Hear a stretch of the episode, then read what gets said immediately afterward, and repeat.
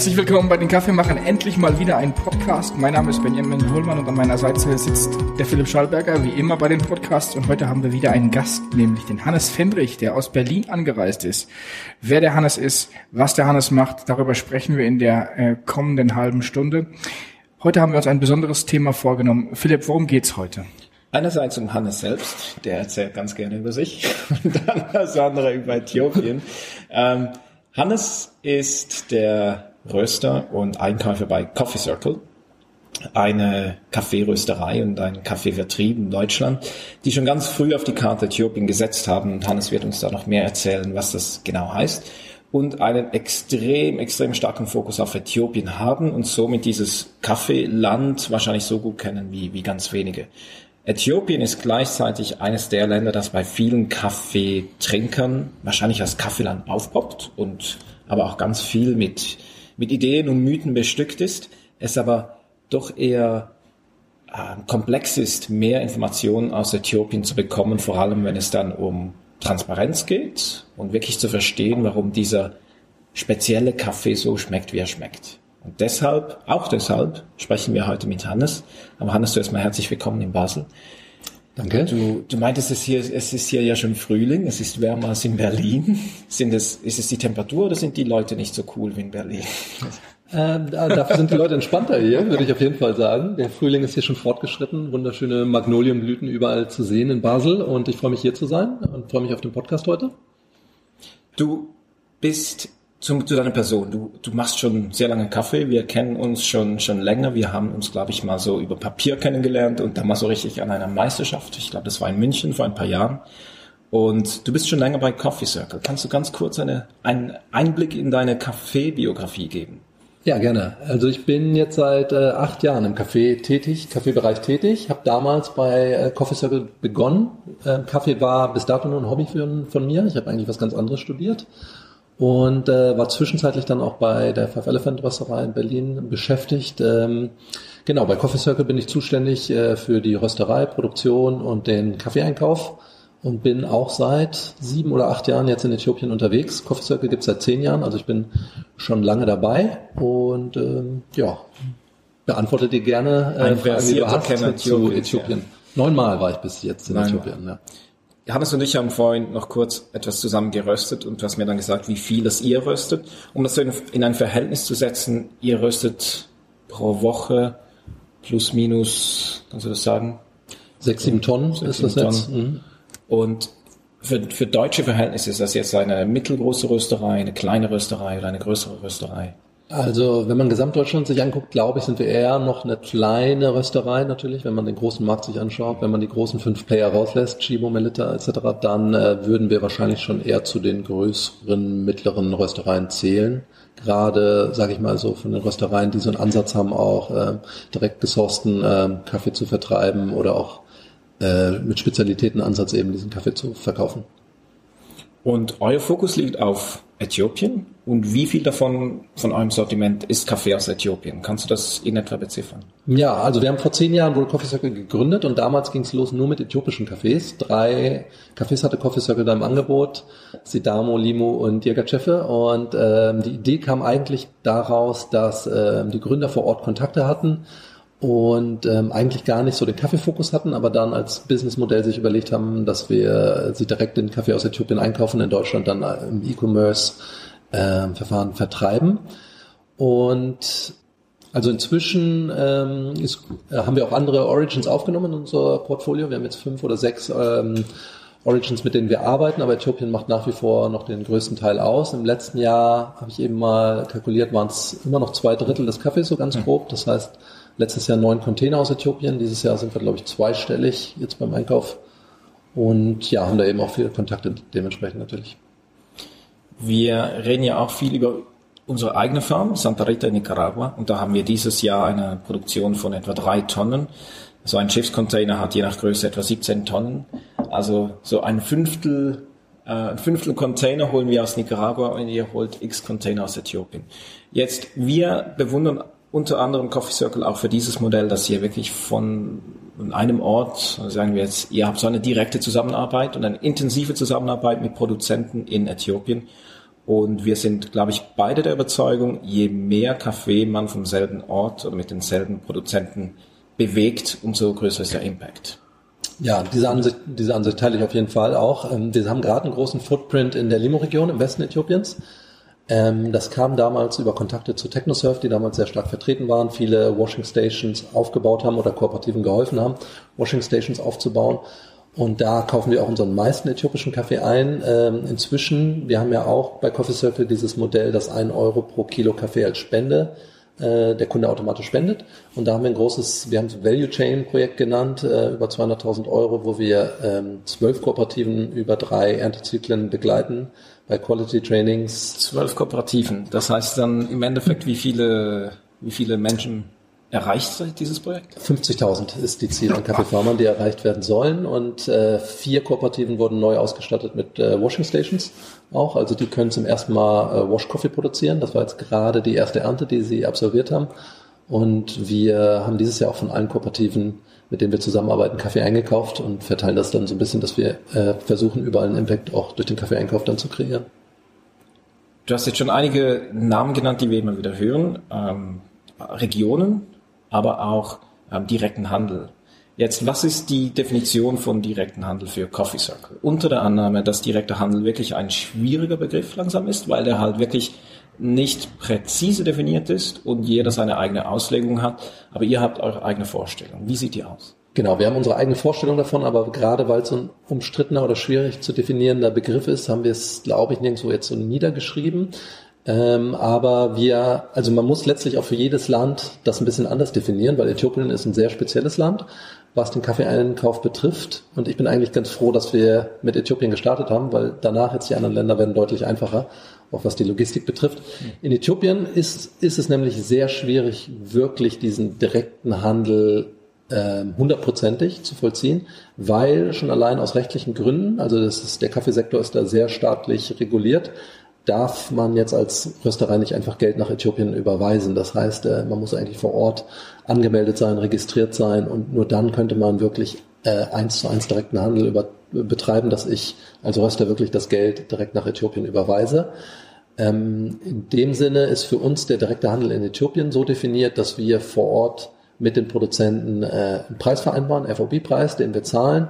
Da hat jede Union, also wir kaufen größtenteils, ich glaube über 90 Prozent unserer Cafés aus Äthiopien ähm, aus Kleinbauerstrukturen, also Eine Union, kannst du kurz erklären, was das ist? Ja, genau. Ja. Und äh, über dieser Kooperative, die der Produzent des Kaffees ist sozusagen, steht dann eine Union. Das ist die Dachorganisation, die äh, das Exportorgan für die Kooperative ist. Die Kooperative äh, hat in dem Sinne jetzt nicht die Möglichkeiten, den Kaffee wirklich direkt äh, für den Export aufzubereiten, zum Hafen zu bringen, Container zu buchen. Das, all das übernimmt die Union im Prinzip auch die äh, Preisverhandlungen mit den Käufern, aber wir gehen einen Schritt weiter und machen den Preis direkt eben mit der Kooperative im ersten Schritt aus. Dann ähm, geben wir diesen Preis sozusagen weiter an die Union, dass wir uns sagen, wir haben uns mit der Kooperative auf den Preis geeinigt. Das wird von beiden Seiten so äh, abgesegnet. Und dann geben wir es an unseren äh, Ruhcafé Logistikpartner weiter, den wir in Deutschland haben und der dann für uns sozusagen das, die Papierarbeit übernimmt und die in Äthiopien nämlich durchaus kompliziert ist. Also ihr fängt wirklich da an, wo der Kaffee herkommt und arbeitet euch dann die Warenkette nach vorne und nicht zurück. Ja, genau, so ist es. Ja. Jetzt hast du schon ein paar Regionen genannt. Du hast gesagt, Limu, Sidamo, Yerecefe, das sind große Namen, die man oft auch auf Kaffeepackungen findet. Und du hast einen Blogbeitrag geschrieben für uns. Das ist fantastisch für unser Geschmackslexikon, wie der Kaffee aus Äthiopien schmeckt. Ja, wie schmeckt denn der? Ja, ich meine, es ist äh, schwierig immer zu pauschalisieren, dass ein Kaffee aus dem Land so und so schmeckt. Das weißt du ja selbst nur zu gut, sicherlich auch mit Nicaragua. Aber ähm, es gibt schon Tendenzen und generell ist Äthiopien ja auch bekannt dafür, dass es einfach sehr ein sehr blumiger, fruchtiger Kaffee ist. Zum Teil äh, kann er eben sehr schön äh, nach Schwarztee schmecken, sehr beerig kann er schmecken. Manche Kaffees haben eine schöne leichte Zitrusnote. Sehr, sehr parfümige Kaffees können das auch sein. Ähm, dann gibt's aber auch eine Region, Harar zum Beispiel, sehr klassische Kaffeeregion, früher auch gewesen in den 50er, 60er Jahren, wo der Kaffee sehr typisch nach Mokka schmeckt, wie man so sagt, also sehr äh, kakaoig, kaffeeig, so dunkle Schokolade. Schoki. Ja, genau. Jetzt, Aber diese Cafés, also das sind ja dann auch Überbegriffe. So Limo, das ist eine Region, hast du gesagt. Und jetzt ist nur ein Kaffee, kann als Limo vermarktet werden, wenn er in einer gewissen Region angepflanzt wird, oder geht es nach dem Geschmacksprofil? Nee, es geht äh, schon nach der geografischen Region, wo der Kaffee angepflanzt wird. Wobei ähm, die Grenzen da aber auch zum Teil schwammig verlaufen. Also Limo äh, umfasst eine sehr große Region einmal um Jimma. Das wäre dann sozusagen Jimma Limu. Und dann gibt's aber auch nochmal die Region Limu und das wäre dann Limu Limu Kaffee. Mhm. Aber der Exportname für beide dieser Regionen ist einfach Limu. Und Limu bedeutet meistens eigentlich gewaschener Kaffee, denn wenn man äh, Sunrise Cafés aus der Region hat, dann heißen die gerne noch Jimma. Und der Name zum Beispiel Jimma Grade 5 war ein sehr klassischer äh, äh, Natural oder Sunrise Kaffee mit einer geringen, äh, sehr geringen Qualität, der von Industrieröstern gerne eingesetzt wurde, aber der hat auch diesen Namen Jimma so ein bisschen ruiniert, weshalb man sich entschieden hat, in Äthiopien diesen gewaschenen Kaffee aus der Region lieber unter dem Namen Limu zu exportieren, damit er nicht schon so negativ konnotiert ist. Du schmeckst aber die Unterschiede jetzt. Du hast viel Erfahrung mit Äthiopien. Du kannst blindlings auf einem Cupping-Tisch sagen, das ist Limo, das ist Sidamo, das ist Irgachev? Ähm, generell, ja, ich würde sagen, in 90 Prozent der Fällen kann man das sagen, aber gerade zwischen Jägerchefe, Sidamo, Guji gibt es jetzt als neue Kaffeeregion, da verlaufen die Grenzen wirklich sehr schwammig. Und es gibt auch sehr tolle oder die besten Qualitäten aus Limo, die kommen auch äh, diesen Jägerchefe-Cafés einfach schon sehr nah, weil die auch wirklich floral, parfümig sind äh, schöne Steinfruchtnoten haben. Das heißt, bei den Top-Qualitäten wird es manchmal wirklich schon schwer zu unterscheiden, wie ähm, aus welcher Region sie kommen. Wie groß sind diese Regionen? Sidamo, das steht ja immer wieder mal drauf, aber Sidamo ist ja ziemlich groß. So. Im Allgemeinen ist Äthiopien, äh, ich glaube, hat eine Fläche, die ist doppelt so groß wie in Deutschland ähm, und hat über 100 Millionen Einwohner. Das ist ja wirklich ein sehr großes Land in Ostafrika und die Regionen haben durchaus Ausmaße von, wenn man zwei Bundesländer zusammenpackt, ein bis zwei Bundesländer, also Nordrhein-Westfalen und Niedersachsen kombiniert. So groß könnte Sidamo circa sein. Nagel mich jetzt nicht drauf fest. Jägerchev ist ein bisschen kleiner. Guji ist auch ein bisschen kleiner. Ähm, zum Teil lösen sich eben auch Regionen raus, also die dann die ECX, das ist die Kaffeebörse in Äthiopien, äh, die verleiht den Kaffeeregionen dann nochmal äh, die Namen, so wie sie gehandelt werden an der Börse. Und Gucci Kaffee wurde lange Zeit einfach als Sidamo äh, Kaffee gehandelt. Aber die äh, Produzenten aus Gucci haben eben so lange äh, dafür plädiert, dass sie eine eigenständige, als eigenständige Region anerkannt werden, weil ihr Geschmacksprofil nochmal sich unterscheidet von dem klassischen Sidamo Kaffee.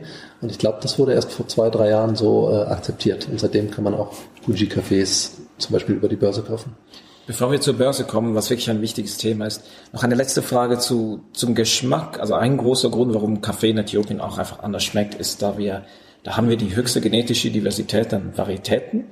Ähm, und das wird dann auch so abgekürzt, welche Varietät ist da drin? Und dann steht Heirloom, also wilde, wilde Varietäten. Und da weiß man von vielen noch gar nicht, was das genau ist. Jetzt gibt es aber seit zwei, drei Jahren immer mehr Bewusstsein, es gibt Forschung und es gibt ähm, von Counterculture, glaube ich, das letztes Jahr, vor zwei Jahren, wirklich mal eine Landkarte über diese genetische Diversität, was da eigentlich so genau wächst.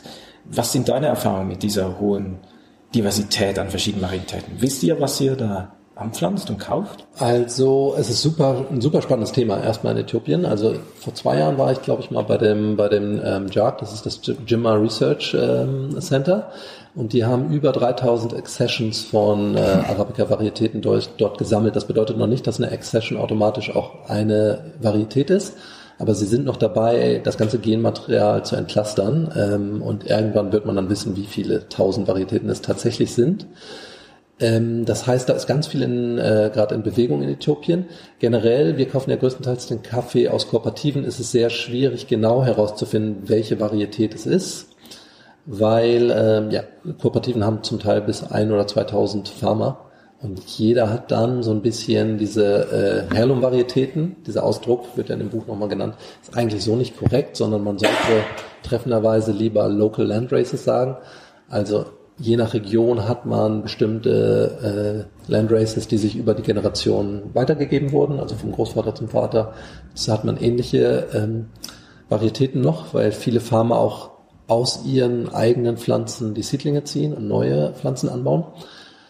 Äh, zusätzlich kaufen sie eben aber auch mehr Varietäten dazu. Die kann man dann zum Beispiel bei diesem Research Center kaufen und da weiß, wissen die Farmer dann auch ganz genau, welche Varietäten es sind. Das heißt, sie haben meistens so ein Gefühl dafür, welche Varietäten sie noch aus äh, früheren Generationen haben, plus welche sie gekauft haben.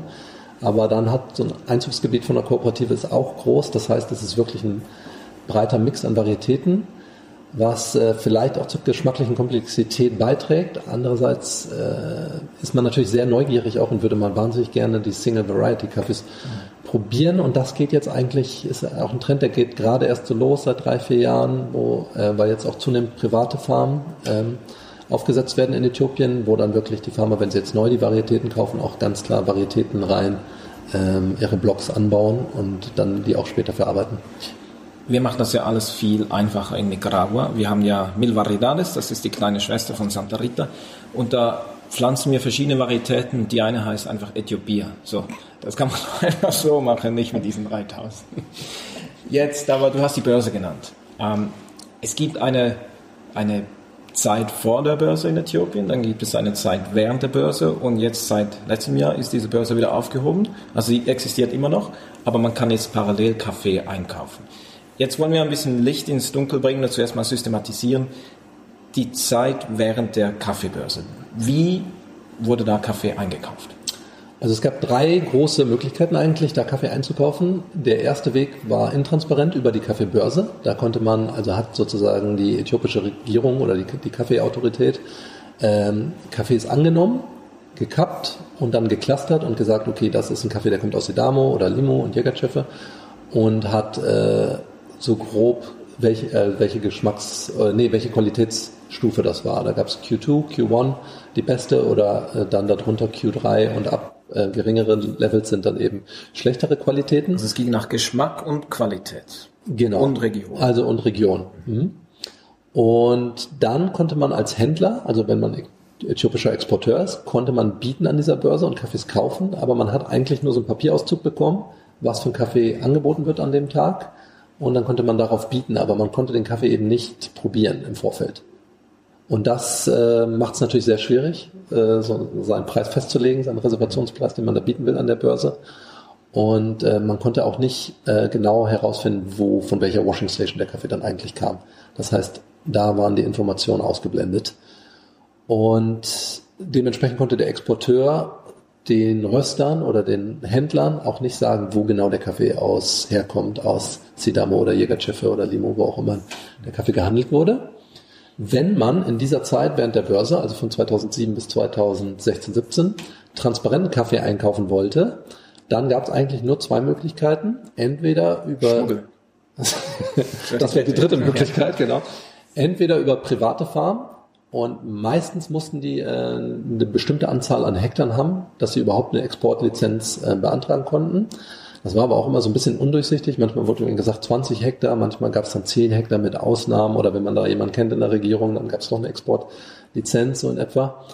Oder eben den Weg über die Unions. Und die Unions war, sind eben die Dachorganisation der Kooperativen und die konnten ähm, transparent vermitteln, woher der Kaffee kommt. Und über die Unions, nur über die Unions konnte man, oder private Farmen, konnte man eben auch Kaffee einkaufen, der organic zertifiziert war, zum, zum Beispiel, weil es eben durch dieses ECX-System äh, konnte man ja diese, diese Transparenz auch nicht auferhalten, deswegen konnte man auch nicht sagen, der Kaffee ist organic oder nicht. Das wurde da sozusagen auch dann rausgenommen, diese Möglichkeit, äh, die Zertifizierung zu verkaufen.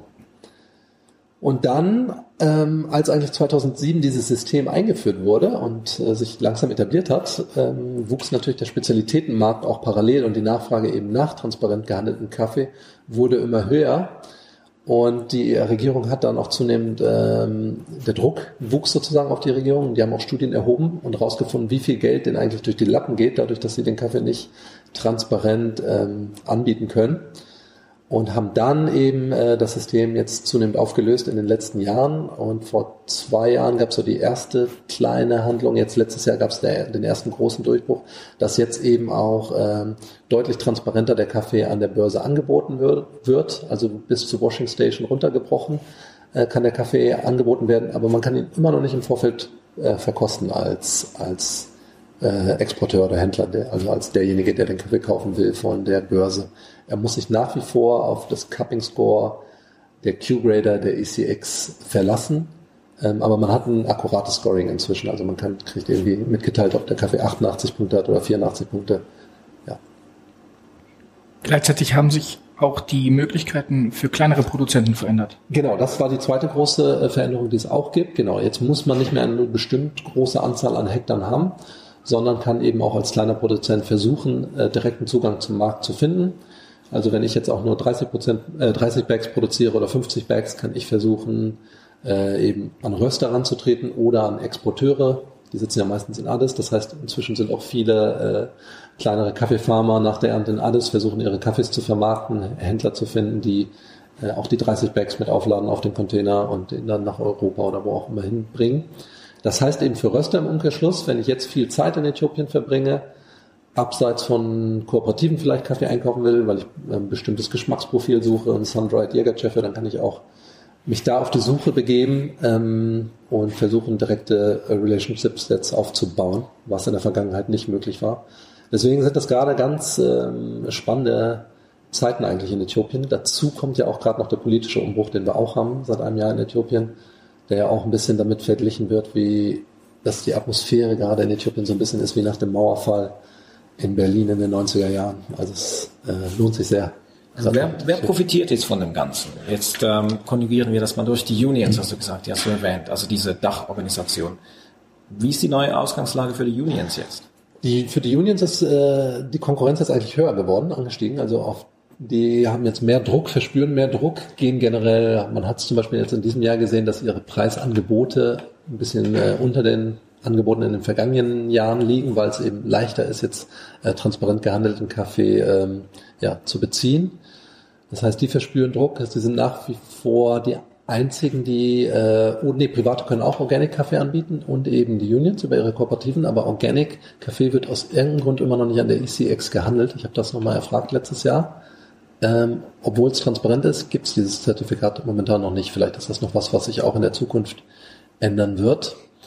Aber klar, für die Unions ist es schwieriger, weil tendenziell ist der Preis an der ECX für vergleichbare Qualitäten immer ein bisschen geringer gewesen, weil man die eben diesen Aufschlag hatten, dass sie Transparenz leisten konnten und auch Biozertifikate bieten könnten, aber die müssen jetzt gerade so ein bisschen ähm, um ihren Markt kämpfen.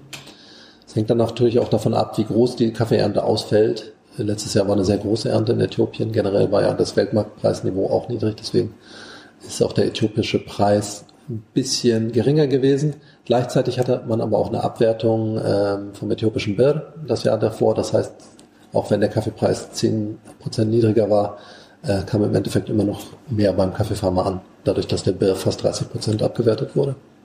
Stichwort Produktionskosten, das ist ein Thema, das uns beide beschäftigt, sowohl Coffee Circle als auch, auch uns als Kaffeemacher und ganz viele andere Röster auch. Aber wir sind der Überzeugung, dass eben solange Kaffee an der Börse gehandelt wird, das, das wissen wir, reflektiert das nicht die eigentlichen Kosten des Kaffees. Jetzt Produktionskosten in, in Äthiopien, sind die im Vergleich zu, sagen wir, Zentralamerika? Hast du da einen Vergleich? Kannst du das mal einschätzen, wie das etwa ist? Hm, so genau wissen wir es noch nicht. Martin ist gerade dran, ähm, unser Geschäftsführer gerade dran, eine Studie zu machen und hat viele Interviews jetzt gerade im Februar durchgeführt in, in, in Limu und ähm, sich den Produktionskosten zu nähern, weil äh, die Farmer vor Ort es einfach nicht wissen. Also es ist anders als in anderen Anbauländern, wo sie relativ genau wissen, wie ist ihr Ertrag, wie lange gehen sie pflücken oder was zahlen sie ihren Pflückern. Es ist in Äthiopien so, weil es ja meistens Smallholder-Farmer sind, dass sie selbst pflücken oder ihre Frau und dann. Also das heißt irgendwo eine Hektar und kleiner. Genau, normalerweise haben sie sogar häufig nur einen halben Hektar bis anderthalb Hektar irgendwo da und ähm, gar nicht genau wissen, was für einen Zeitaufwand haben sie, was passiert zwischen den Ernten, was für einen Zeitaufwand haben sie da. Generell ist der, sind natürlich die Kosten nicht so hoch in Äthiopien. Zum Beispiel die Kosten, die jetzt anfallen an, an der Wetmill, an der, an der äh, Washing Station, ja, wenn der Kaffee getrocknet werden muss. Diese Kosten sind nicht so hoch. Aber die, die sind nicht so hoch, weil die Arbeitskosten niedrig Weil die Arbeitskosten, genau, sehr gering sind in Äthiopien aber ähm, die Produktivität ist in, in, Äthiopien extrem gering. Also häufig höre ich so Angaben wie, dass ein Kaffeebaum bis zu anderthalb oder zwei Kilo rote Kirschen produziert. Ähm, selbst in Kenia liegen wir häufig schon bei 10, 15 Kilo, in äh, Brasilien noch deutlich darüber.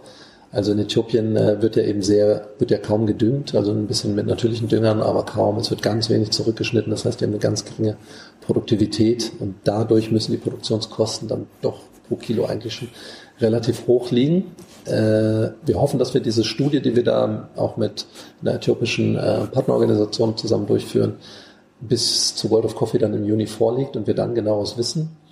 Aber ich glaube, es ist nicht zu gewagt schon zu sagen, dass wenn man Kaffee für zwei Dollar, zwei Dollar zwanzig per Lip im Ursprung einkauft, dass das schon unter den Produktionskosten auch in Äthiopien liegt. Ich finde das ein spannendes Missverhältnis irgendwo. Also es gibt die, die hohe genetische Diversität, es gibt Bewusstsein, dass Kaffee aus Äthiopien kommt. Es gibt eine, Äthiopien hat eine eigene Kaffeekultur, was ganz vielen anderen Kaffeeländern abgeht, weil der mhm. Kaffee ein importiertes äh, Landwirtschaftsgut ist. Jetzt in Äthiopien ist es anders und trotzdem ja, verdient man kaum damit. Und es, trotzdem gibt es auch diese romantische Vorstellung von kleinen Kleinbauern, die pflanzen aus ihrem Garten an, das muss Spaß machen. Also ich finde Äthiopien deswegen schon spannend, weil es diese, dieses Narrativ gibt, dass, dass es das Ursprungsland des Kaffees ist und trotzdem lohnt es sich wahrscheinlich für viele gar nicht Kaffee anzupflanzen. Ja, scheint leider so äh, zu sein momentan. Äh, das ist wirklich ein schwieriges, ein schwieriges Thema, wo auch keiner, glaube ich, so wirklich eine Antwort drauf hat, wie man den entgegnen kann. Natürlich ist es gut, wenn man als Spezialitäten-Kaffeeröster sagt, okay, wir zahlen auf jeden Fall Produktionskosten plus X. Das wäre meines Erachtens der richtige Schritt. Aber auch das muss man sich dann ja leider vor Augen halten, wird wahrscheinlich dann auch nur zwei Prozent der, der Kaffeemenge entgegenkommen, dass man da wirklich einen sehr guten Preis zahlt.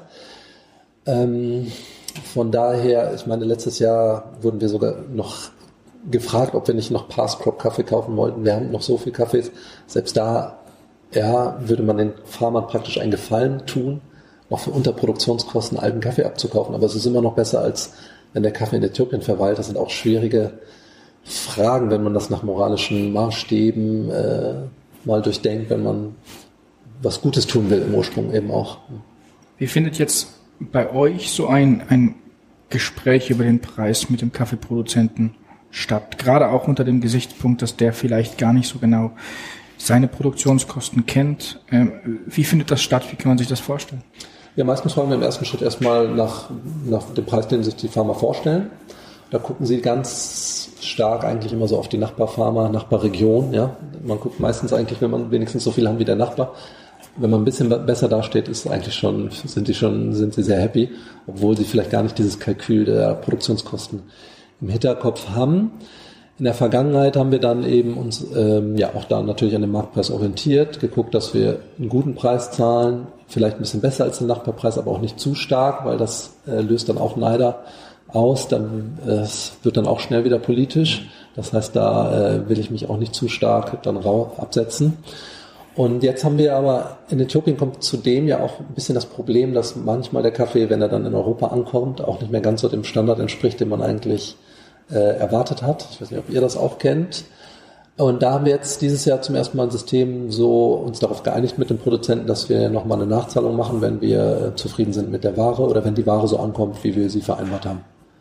Weil sonst ist es in der Vergangenheit so gewesen, wenn man dann äh, nicht so happy ist, dann bieten sie im nächsten Jahr einen Abschlag an auf den Kaffee. Das will man ja eigentlich auch nicht, weil man will sie ja gut entlohnen.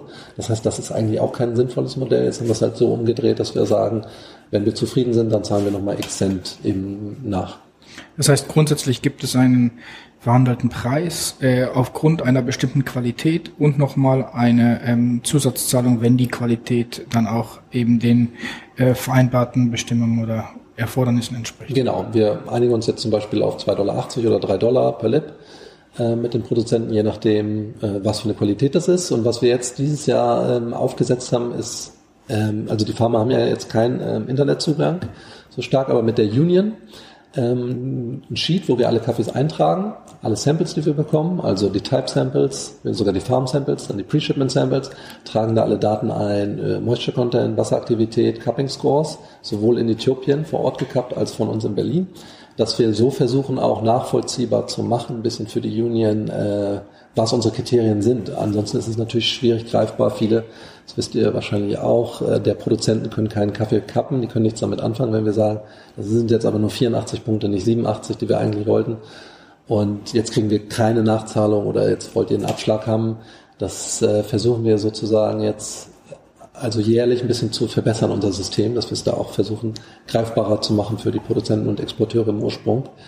Und dann jetzt einfach, ja, dann klarer sagen können, wenn der Kaffee ganz anders ankommt, die Daten äh, gegenspiegeln können gegen diese Muster, die wir im Vorfeld äh, erhalten haben. Ja, oder dann eben hoffentlich auch äh, bestimmte Qualitäten nochmal dann im Nachgang besser zu belohnen, um einen Anreiz zu schaffen, einfach in der nächsten Ernte sich auch wieder anzustrengen. Jetzt aus Coffee Circle, jetzt kennt ihr die Zahlen sehr gut, die ihr zahlt. FOB, weist ihr das irgendwie aus? Zeigt ihr das dem Kunden? Gibt es dann ein Gespräch? Gibt es dann eine Nachfrage auch beim Kunden, der bei euch Kaffee kauft? Wie arbeitet ihr mit diesen Zahlen? Also wir haben einen Impact Report, wo alles sozusagen gesammelt wird an Daten. Und da kommen äh, A, die Kaffeepreise rein und B, aber auch die äh, Projektarbeit, die unser e.V. leistet, also wo die Spendengelder hingehen, welchen Impact wir damit kreieren also wie viele äh, Farmer sind zum Beispiel betroffen durch dieses Value Chain Projekt jetzt oder wir haben auch in anderen Ursprungsländern noch Projekte und versuchen da jährlich ein Update zu geben und da weisen wir äh, den durchschnittlichen gewichteten FOB-Preis ähm, aus, aber nicht für jeden Kontrakt einzeln die Preise, ähm, weil da auch leider, muss man sagen, das Interesse der Kunden nicht sehr hoch für ist und ich glaube, da müsste man dann einfach noch stärker differenzieren nach bestimmten Anbauländern, deswegen sind diese, ähm, bin ich nicht hundertprozentig happy, zum Teil diese FOB-Preise manchmal auszuweisen, weil es da einfach auf die äh, individuellen Bedingungen ankommt, finde ich. Und selbst diesen Durchschnittspreis, wir weisen den aus, perfekt ist er auch nicht meines Erachtens als Indikator, natürlich besser als nicht. Vielleicht zum Abschluss so ein Blick nach vorne. Äthiopien in den nächsten Jahren, was erwartest du jetzt? Gibt es diese Veränderung? Kannst du irgendwelche Tendenzen sagen? Gibt es äh, jetzt auch Einflüsse vom Klima, die man dort vor Ort schon spürt? Wirf doch zum Abschluss des Gesprächs nochmal einen Blick nach vorne. Ja, für mich ist und bleibt Äthiopien eines der spannendsten Ursprungsländer, weil wir wahnsinnig viele Veränderungen sehen, gerade die Öffnung der ECX, also wir können zunehmend transparenten Kaffee einkaufen, äh, äh, direktere Beziehungen aufbauen und das hat man ja in anderen Ursprüngen gesehen, kann auch zu Qualitätssteigerungen noch führen. Dann haben wir das Thema Varietäten was ich wahnsinnig spannend finde. Ich glaube, das werden wir in, zunehmend, äh, in Zukunft öfter sehen, dass wir einzelne äthiopische Varietäten, sei es Wush Wush, sei es äh, bestimmte Local Land Races, Single Variety Coffees, kappen können durch die Zunahme an privaten Farmen. Ähm, und dann erwarte ich auch zunehmend neue Regionen, die Kaffee anbauen. Das äh, ist schon absehbar sozusagen durch den Klimawandel, dass es bestimmte Veränderungen da auch geben wird. Gerade ähm, hinter Limu in Gambella ähm, gibt es noch wunderschönes Potenzial.